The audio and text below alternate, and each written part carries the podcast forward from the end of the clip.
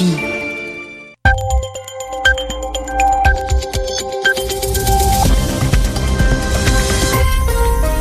écoutez RFI, les 20h en temps universel, 22h à Paris.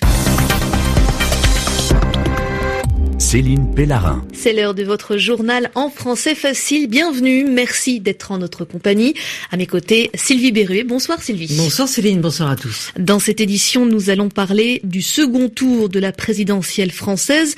Si les citoyens d'outre-mer ont déjà voté aujourd'hui, ceux de métropole votent demain. Et dans l'actualité également, les manifestations au Venezuela contre le pouvoir continuent. Il y a déjà eu 36 morts en plus d'un mois et la mort d'un jeune violoniste a ému le pays. Et le samedi, c'est le jour du mot de l'actualité proposé par Yvan Amar. Le journal. Le journal. En français facile. En français facile. Et le second tour de la présidentielle française, c'est demain. Oui, demain pour les Français de métropole, mais les citoyens d'outre-mer ont déjà voté ce samedi. Les bureaux de vote ouvriront leurs portes ce dimanche dès 8h en métropole.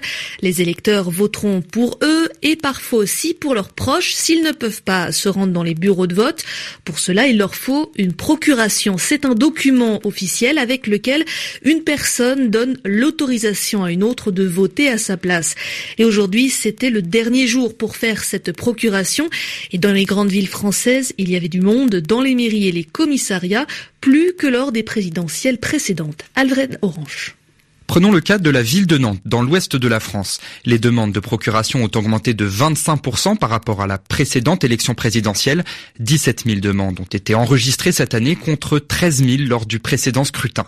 Et ce n'est pas un cas isolé, la tendance est générale. Dans la plupart des grandes métropoles comme Paris ou Toulouse, où les chiffres sont connus, il y a eu plus de démarches que lors des deux scrutins présidentiels précédents. Autre indicateur intéressant, le nombre de demandes de procuration entre le premier et le second tour de cette élection étant très forte hausse. Un exemple, à Bordeaux, elles ont doublé, passant de 2500 au premier tour à 5000 à la veille du second tour du scrutin. Face à cet afflux, les mairies qui centralisent les demandes de procuration n'avancent qu'une seule explication, les vacances. Le premier tour de l'élection se trouvait au beau milieu des vacances de Pâques et le lundi 8 mai étant férié en France, le second tour tombe en plein week-end prolongé. Et pour les résultats de cette élection présidentielle, RFI sera en édition spéciale dès 19h30 toute la soirée. C'est pour cela que nous ne serons pas en mesure de vous proposer une édition du journal en français facile ce dimanche, mais il fera son retour sur les ondes et sur Internet dès lundi. Un journal en français facile. Le bureau politique du Hamas a un nouveau chef, c'est Ismaël Haniyeh qui a été élu. L'ancien premier ministre palestinien succède à Khaled Meshal qui occupait ce poste depuis 1996. Le Hamas qui dirige à Gaza est le grand rival de l'autorité palestinienne et du Fatah du président palestinien Mahmoud Abbas. Nicolas Falaise. Le Hamas continue de façonner son nouveau visage. Il y a quelques semaines, Yahya Sinwar était nommé chef du mouvement pour la bande de Gaza, incarnant la montée en puissance de l'aile militaire du Hamas au sein de l'organisation. Puis ces derniers jours, le Hamas a publié son nouveau programme politique, rejetant toujours l'existence d'Israël, mais évoquant paradoxalement la possibilité d'un État palestinien dans les frontières de 1967, c'est-à-dire aux côtés d'Israël. Ce samedi enfin, Ismaël Haniyeh devient chef du bureau politique du Hamas. Ancien premier ministre palestinien, Ismaël Haniyeh a toujours vécu dans la bande de Gaza, y compris en se cachant pendant les conflits avec Israël. Il devrait d'ailleurs rester dans l'enclave palestinienne, alors que son prédécesseur, Khaled Meshal, a dirigé le bureau politique en exil, en Jordanie, en Syrie, puis au Qatar. Reste à savoir quelles seront les conséquences de cette série de changements au sein du Hamas, alors que le mouvement est toujours en froid avec l'autorité palestinienne et que la bande de Gaza reste soumise à un double blocus israélien et égyptien. Au Venezuela, l'opposition reste mobilisée contre le gouvernement du président Nicolas Maduro. Après des manifestations d'étudiants ces derniers jours, c'est aujourd'hui aux femmes de descendre dans les rues. Vêtues de blanc, elles dénoncent la répression, les mesures des autorités pour empêcher les manifestations.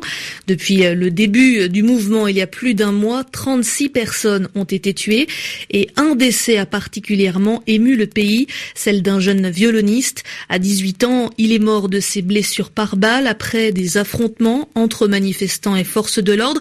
Et pour ses funérailles, son enterrement, ses amis et collègues lui ont rendu un hommage en musique. Arim Lipold avec la collaboration d'Andreina Flores à Caracas.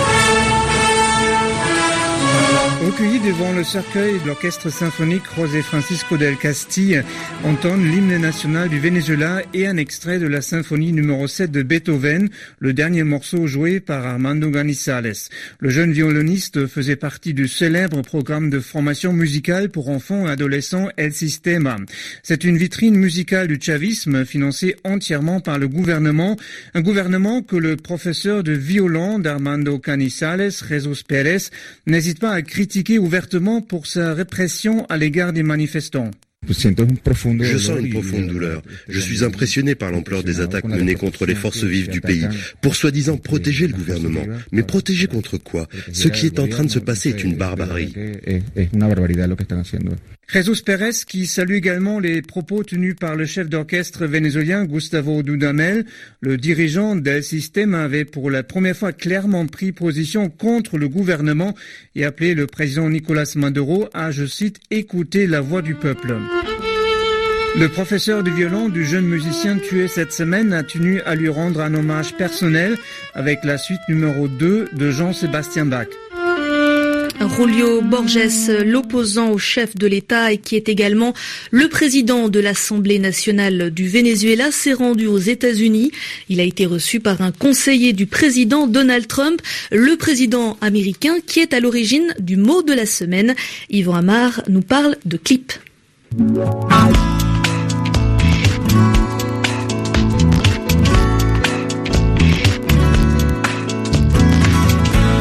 Le clip de Trump fait flop.